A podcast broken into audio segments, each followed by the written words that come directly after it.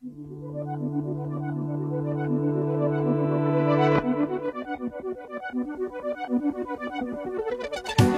众朋友们，大家好，欢迎收听 GQ Wave 一周热文。今天是二零一七年一月八日，GQ 热文的第四十六期节目，我是小虎。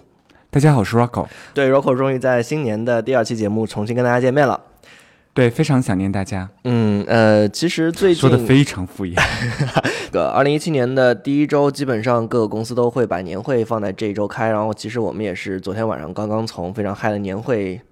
结束了下来，然后来录播客。天哪，我们真的是心有灵犀，我也想说这个事情。哦，是吗？那你讲。因为就是呃，一般来说现在嘛，今年就是一月份农历新年，所以啊，很多公司的年会基本上都是在一月初到一月底。对。呃，陆续就都开了，所以我其实比较想知道大家就是所在的公司年会。最近都会有什么奖啊？或者是呃，去年或者是今年已经开过年会的朋友们，你们公司都有一些什么奖？因为感觉好像就是啊，因为我来康奈纳是呃有六七年的时间了，好像一年 年会的奖励一年不如一年。我不知道，就是这个肯定是跟整体的经济环境有关。但是呃，你们的你们有没有收到过什么特别有意思的一些？呃，年会抽奖的礼物，或者是很豪的那种，你们都可以在后台留言跟我们大家分享一下。嗯，对，呃，我觉得你刚才说到的那个年会，我们的奖一年不如一年，我觉得不光是经济环境，也可能是我们所在的行业问题吧。对，啊，我不想讨论这么严重的问题，我觉得只要把手上的事情做好就行了。对，因为有那个老板也在听。行，那我们接下来就进入到呃本周我们编辑最关心的十条消息。第一条消息是，今年二零一七年开年第一个礼拜被大家讨论最多的一个事热点事件吧，算是从去年年底十二月三十一日开始，一个叫做 Master 的棋手在网络上横扫包括柯洁、朴廷桓在内的所有顶尖的围棋职业高手，而且呢，就是取得了全胜的成绩。嗯，因为我看到网上，呃，有有一些图片，就是曾经的我们小时候的，呃。围棋大师聂卫平也是，对对，看起来有点心酸的，在一台一台有点破旧的电脑前面，然后出战 Master，然后也失败了。是的，是的，就是，呃，最开始的时候，那个当聂卫平还没有出战的时候，他在评网上发表了一些文章，评论说，就是这个叫做 Master 的棋手的出棋，或者说他的走，因为我不懂，完全不懂围棋嘛，但是他的有聂卫平的意思就是说，他出棋的方式完全就是跟。正常人类不走寻常路，因为其实像现代围棋的话，经过呃之前吴清源老师还有很多那个专业棋手的一些呃研究以及呃实践，它其实有一些专门的那个套路的。但是这个 master 的那个呃出手就是完全。出出出乎人们的意料，就是不走常规路的，所以很多人就据此猜测说他肯定不可能是人类真实的人。对对对对，事后也证明说这个 Master 其实就是去年红极一时的 AlphaGo 人工智能程序的一个最新版本，并且谷歌 DeepMind 就是开发这个 AlphaGo 这个团队呢表示说这次挑战过半围棋世界冠军的挑战行为其实是一次非正式的测试。嗯。对，呃，当时我们其实，在我们去年在做，好像呃做了一个呃微信头条，说的是，嗯，那些我们活得再久，可能都很难见到的一些事情，中间有一条就是说，什么时候才能看到 AlphaGo 跟柯洁？打一仗啊，但是这次其实就实现了，一开年就实现了。对，好像是柯洁以一个叫什么吻别的一个网名在在上面跟 Master 对战，然后也是输掉了。对，并且事后柯洁发微博说，其实他一开始就知道这个是那个 AlphaGo 的一个新版本，嗯，然后呢，那个是很有幸参与了这次测试，但最终还是输给了这个 AlphaGo。输了之后还开始怀疑人生，怀疑自己对围围棋的认知。对对对，现在基本上围棋界的所有的那个是声音都在说，就是这么多年的积累，这么多技术的那个开发，结果还是。就是围棋这个东西可以探索的东西实在太多了，因为围棋这个相当于它的招数其实是无限大、趋近于无穷的，它变化实在是太多了。那你对于这个啊输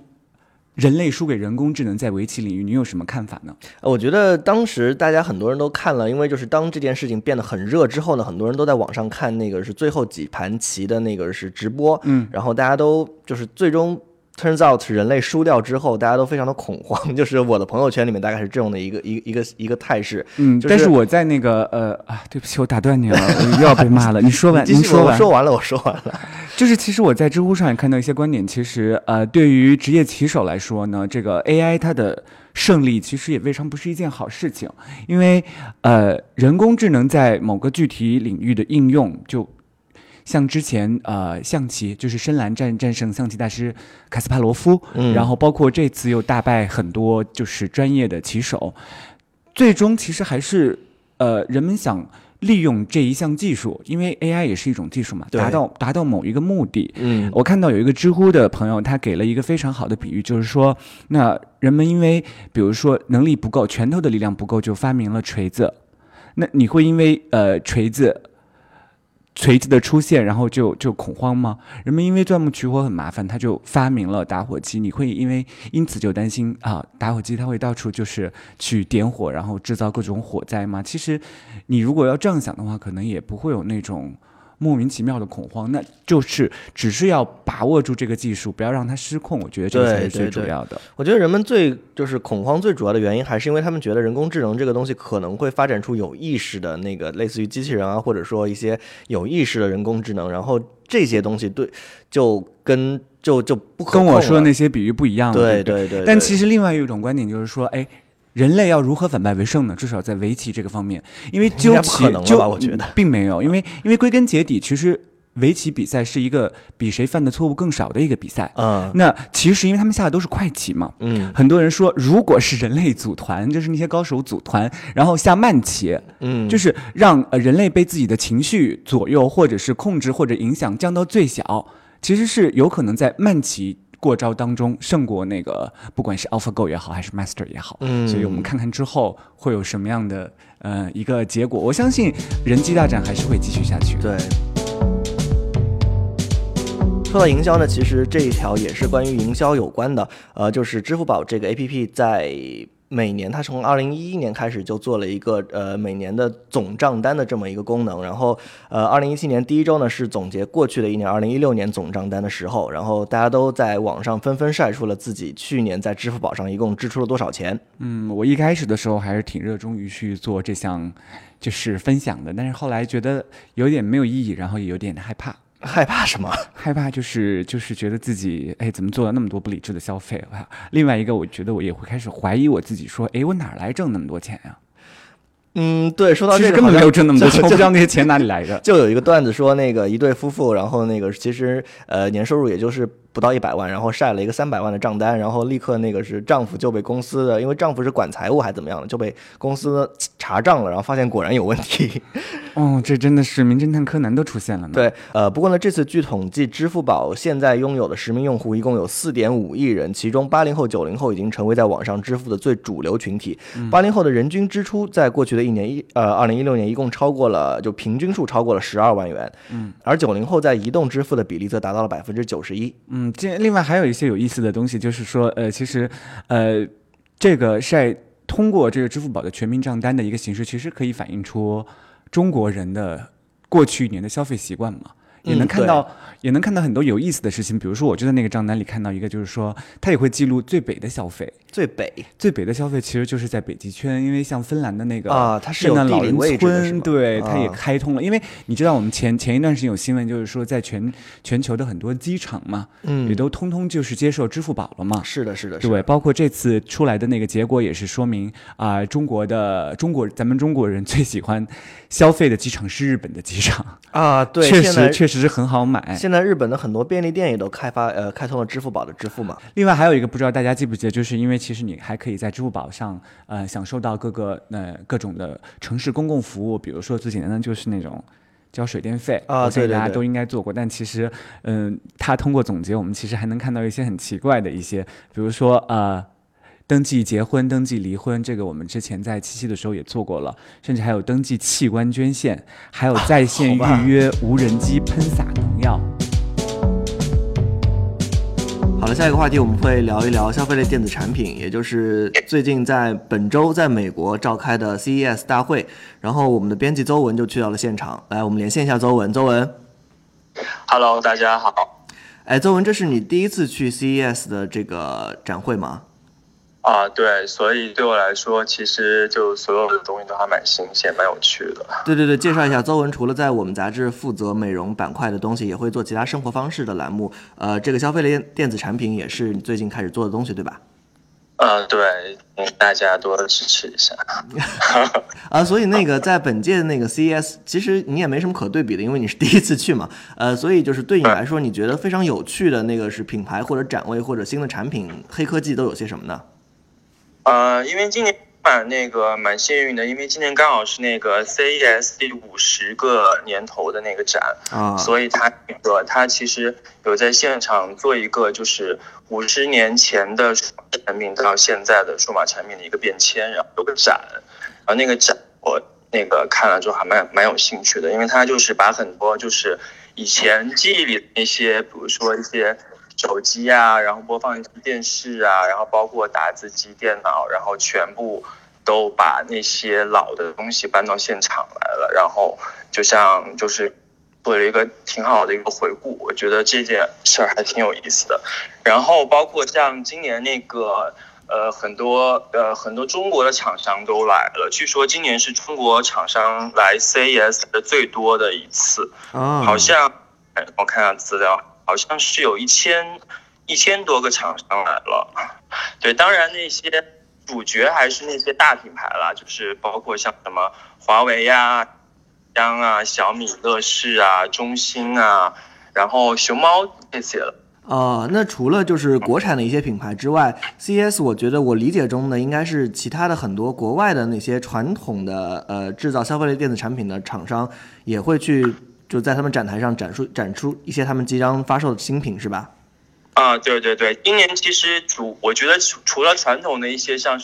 VR 通讯之类的产品，今年最最主要的感觉就是那个 VR 和 AR 的那个展台变得特别大，然后包括那个无人机也是好像就是突然一下就蓬勃发展起来了，特别多的厂商以及品牌都在现场做展示。那你试用的产品里面，你觉得哪一个给你印象最深刻，给你惊喜最大呢？呃，我那个有参加一个戴尔的那个发布会，然后他们有发布了好几款产品，其中有一款那个二十七寸的那个 XPS 的那个一体机，我觉得还蛮好的，因为它基本上就是让你可以做任何的，不不管是工作娱乐，还是你想，甚至是玩音乐什么的，我都还都还挺好的。OK，然后。非常的强悍，然后还有那个 B&O Play 也出了一个他们最新的 M 五的那个音箱，我觉得还适合呃年轻有品位的、有喜欢生活方式的一些受众。OK，呃，CS 展这个就是合集会做到下一期的杂志上吗？呃，会出现在二月刊的那个大呃那个生活方式大专题。嗯，OK OK，那我比较期待那个二月刊的大专题上能看到什么更多精彩的东西。谢谢邹文。对，这次其实还挑了蛮多好玩、好好用的东西做在那个大专题上的。好呀好呀，那谢谢邹文，早点休息啊。嗯，好吧好吧，我也准备睡了。嗯嗯，拜拜。呃，刚才我们的前线编辑邹文并没有能够去到乐视在 CES 上面的法拉第未来这个品牌车的发布会现场，但是呢，我们从别的渠道也了解到了一些关于这个新车的一些相关的消息。下一条我们就聊一聊这个法拉第未来这个车。呃，乐视的 CEO 贾跃亭呢，在一月四号在 CES 二零一七上正式为大家带来了。等待已久的乐视与其合作伙伴法拉第未来的第一款量产车型，据悉这个车的内部代号叫做 Project 九一，然后正式名称其实也是 FF 九一，然后将于二零一八年正式开始对外销售。呃，销售的价格呢，其实它没有给到一个特别明确的价格，然后只说那个是过百万了人民币。对，只说那个是预定的价格是五万美金。呃，以及在发布会之后大家能够预定的这个版本，其实叫做梦想合伙人版本，只有限量三百辆。嗯，但是其实他那个，他一开始的时候，他在那个推特上也发布了一个数字，他官方的推特发布的数字是，呃，预约量已经达到了六万四千一百二十四辆，不太可能吧？呃，但是你听我说完，他如果你要这样算的话，根据他那个单价一乘的话，那呃，预定款，嗯，因为预定款好像预预定款是五五万块钱，预定款你这样一乘的话，它那个整体。就会有一笔相当于三点二亿元的那个预付款，所以这个其实能很好的解决乐视的现金流问题，因为之前一直被诟病现金不足嘛。对。但其实这里面有一个非常 tricky 的部分，就是呃，有有一些有一些网友他就是抱着好奇小强的精神去去乐视的官网上去。预约了这个汽车。它其实有一个很有意思的点，就是在于它有两个按钮，一个是预定汽车，立刻预定。你如果按了那个键的话呢，你就要转到一个支付的页面，你会要去付那个呃五万块钱的定金。但是你往下再拉一点点的话，它其实还有一个立刻预约。嗯，你按那个预约的话呢，它就会哎，你不用付钱，它就恭喜你成功预约。你甚至可以用假资料，你可以用贾跃亭的名字给自己预约一辆就是超豪华那个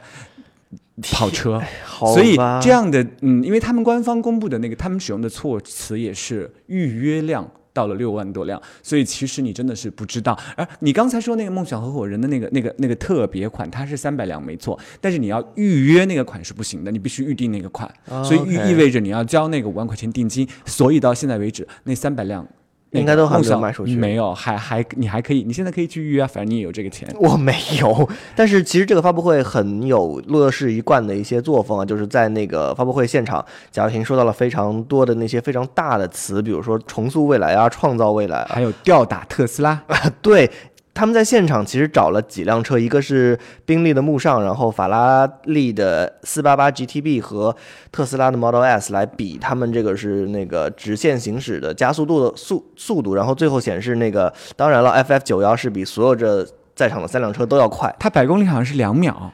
呃，对，百公里是两点三九秒，就比那个是特斯拉 Model S 快了零点零一秒。然后呢，那个是，但是在现场大家也是，就现场到场的记者也是，就不并并没有向他们开放呃现场试试驾试乘的这个服务。好像也没有公布里面的一些内饰吧。对，就所以就整整场发布会，大家看来都是非常的奇怪。而且你想想，宣布最后交车到二零一八年，但是根据我觉得啊，这种电动车的一贯的尿性，他们肯定就是嗯特斯拉其实也是说了什么时候交车也会拖很久。那乐视的话。一贯拖延的性格，其实你也未必能在二零一八年看到这个实体的 FF 九幺汽车。嗯，所以到那个时候，整个那个电动车的市场会变成一个什么样子，其实又是不得而知。所以这一切还是一个未知数呢。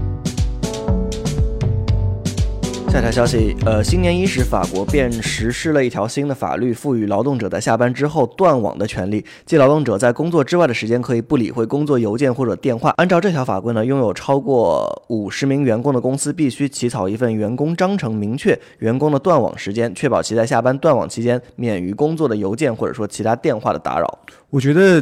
法国的这些这些白领啊，就是这些公司人真的是非常的不对。像我的话，我就本人是非常热爱工作。我是如果公司有 这样政策是吗？政策出台的话，并没有，我是真的热爱工作。就是呃，有这样那个政策出台的话，我可能会不会去执行吧？我觉得。我我觉得这种规定可能在欧洲更加容易实行起来吧，因为感觉欧洲大家都很那个是 value 自己的下班时间和休假时间，但是像毕竟要留出充分的时间来吃法式大餐，时间太长。但是现在中国我们其实大家都处在一个就拼命工作的一个状态里，特别是如果像我们做媒体的话，呃，基本上是要保证二十四小时能被联系到。那天那个我们的新同事范小兵，然后拿到我的手机就立刻去看我的手机的用电量和我的那个是软件打开率，然后排第一的永远是那个微信。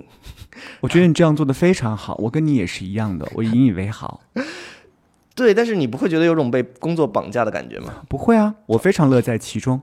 对，其实那个是我们现在的加班文化已经快赶上日本了，但是最近呢，是在二零一七年的第一周，日本政府正在努力推行一个新的规定，就是让公司员工在每个月的第一个周五三点就下班，他们试图扭转日本的加班文化嘛。嗯，然后这个提议被命名为就是 Premium Friday，Premium、就是非常好的一个一个一个星期五，就更有价值的周五。对对对，我觉得非常没有价值。如果是我的话，我会 好了好了好了自愿加班。但我觉得这个政策其实在中国很难实施起来，因为嗯，因为没有人真正会说那个是因为中国的状态就是啊，我想那个是不被联系到。我下班之后，就如果这种情况出现在中国的公司的员工口中的话，那他收到的下一句话一定就是那那你明天别来了。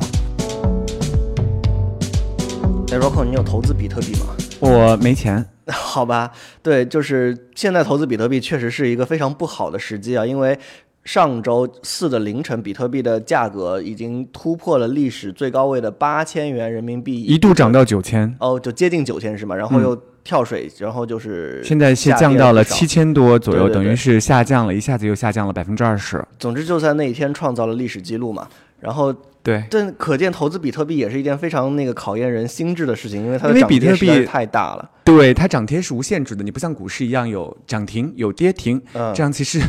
呃哪怕你跌再多，其实你还有一个那个最最下面的那个 bottom line 在那边。嗯那它还有一个特点就是它交易就是全天候，它没有一个收盘时间，所以其实嗯，你如果想做一些短期的投资，就是你想挣一笔就赶紧跑的话，你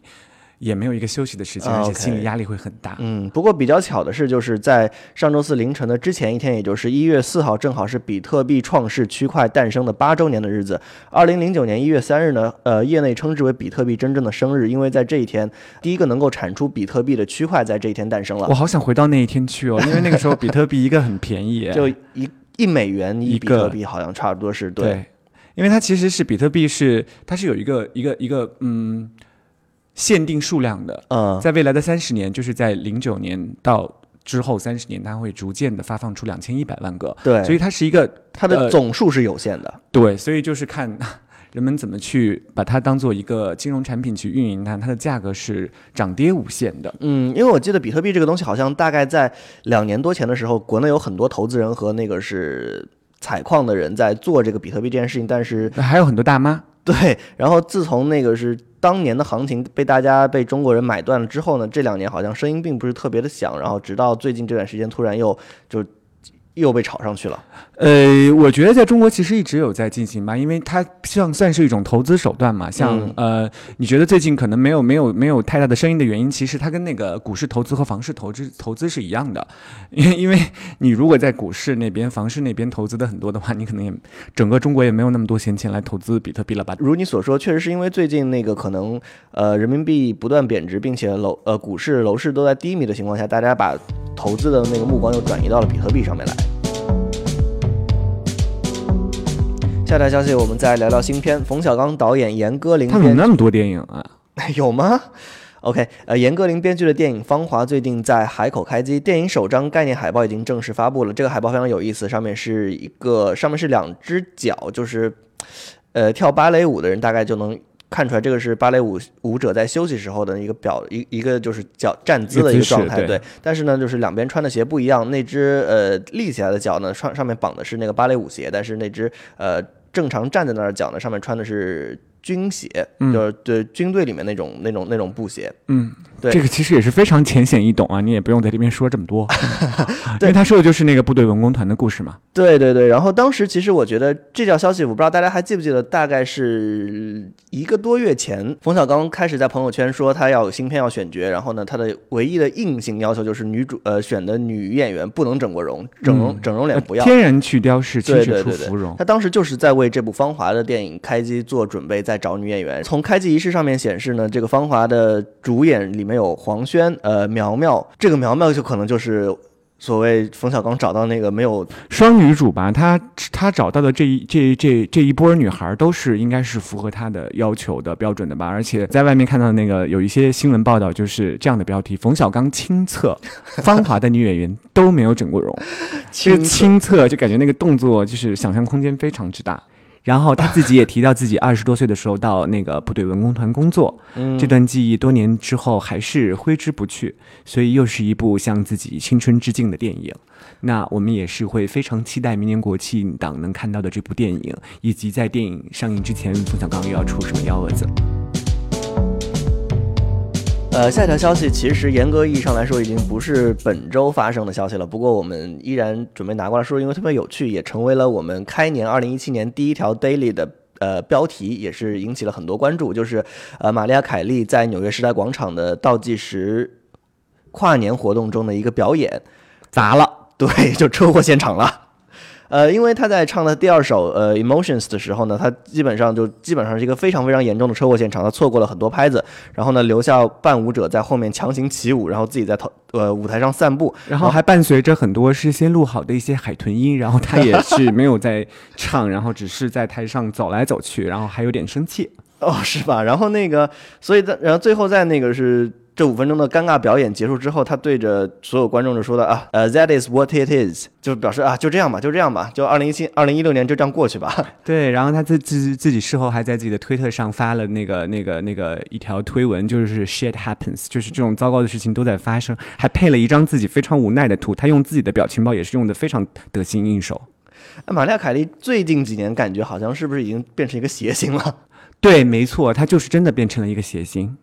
然后大家也都是不再叫他的名字歌后，而叫他牛牛奶牛，因为他的易胖体质嘛，成为了很多歌迷调侃的对象。另外，他也是经常会啊、他的穿衣风格也是从他其实从他两千年左右开始转型之后，他的穿衣风格就一直饱受诟病。他的穿衣风格就是能少穿一件绝不多穿一件。OK，所以这次那个跨年演唱会的时候，也是穿着一件肉色很像天妇罗的一件衣服在，在 寒风当中为大家演唱嘛，看着也是 real 心疼。所以天妇罗的梗也就是因为这个梗是吧？就经常喜欢穿肉色紧身，或者是干脆就是不穿一些呃应该穿的衣物，所以我觉得玛丽亚凯莉也真的是这几年呀，她因为她其实是保持着呃呃。歌手当中的一个记录，其实永远是他值得呃炫耀的一个记录，就是他的歌曲。或单曲榜蝉联的那个周数最长。他那个《One Sweet Day》这首歌曾经蝉联了十六周。那曾经有好多腰单很多很厉害的单曲尝试去打破这个连贯记录，但都没有成功。比如说有一年大红的那个 Uptown Funk，或者是那个《速度与激情》那个 See You Again 那首歌，嗯都是蝉联了十三、十四，然后到了这个时候就自动下去，就感觉好像是太无所谓的样子。就没有没没有没有打破他这个这个这个这个记录的那个意思嘛。但是玛丽亚凯莉的下一支冠军单曲估计也是遥遥无期了，因为他现在都只是在走谐星路线呀。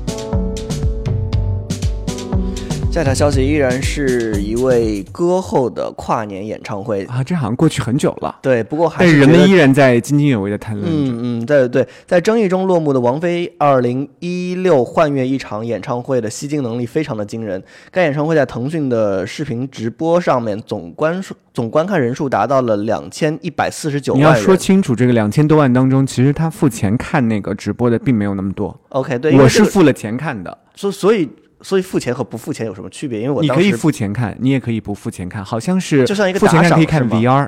不是打赏，哦你可以看，你可以付钱看，应该是这样。我我当时不知道为什么，就是在演唱会莫名其妙付了钱，对我也就莫名其妙的付了钱，然后也看了几首歌之后就没有再坚持下去了。付了钱都不看完，真是就就就感觉前面几首就是确实不是那么好听，然后去现场的听听歌的观众其实表示可能也是腾讯直播坑了王菲，啊就现场听起来也没有那么糟糕，并不是特别好，就是对，就不是很好。我觉得有可能真的是那个直播的这个这个这个形式坑了天后。OK，对，虽然说直播感觉很多人称之为车祸现场，但是依然收到了总共收到了两千八百一十三点八万份礼物，折合人民币约二百八十一点三万元。其中打赏榜排名第一的土豪粉丝，总共打赏了九十二点一万的礼物，然后折合人民币是九万多块钱。最后的消息，呃，最佳着装男士是英国版 GQ 一年一度的保留项目。今年的饶舌歌手 Drake 成为这个榜单的第一名，而去年的第一名，呃，小雀斑，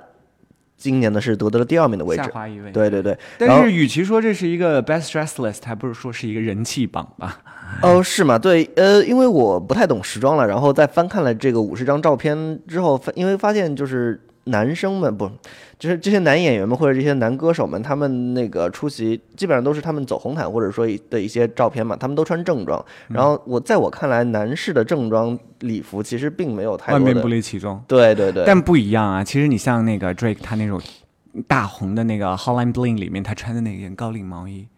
Turtleneck 就是很很有标志性的。然后其实他那个评论也是说，全球的男士都要感谢 Drake，因为他让你可以随便怎么穿，哪怕是穿一些看似可能有一些女性化的衣服，你有不会损失你的男子气概。对对对对对，但我个人是没有办法太欣赏那个 Drake 的穿衣打扮了。那这个榜单上面那个还有一些大家熟悉的面孔，比如说排在啊、第五位的抖森 Tom Hiddleston，嗯那个 GQ 那英国的评价是说，可能他是世界上穿礼服穿的最好看的男人之因为一，高啊，腿长啊，嗯，值得注意的是，那个第四十二名是一个中国的演员胡兵。其实据了解，这次是国内的明星第一次登上呃英国版 GQ 的这个每年都会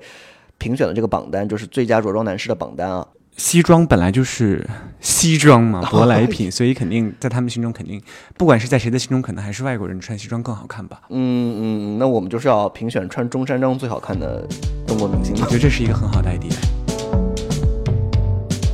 OK，以上就是本周二零一七年第一个礼拜的一周热文的所有内容了。对，因为我们录录制这期播客的时候刚好是周六，然后周六的时候北京好像下了今年的冬天的第二场一场雪，OK，也是今年的第一场雪。那我们下周再见。拜拜。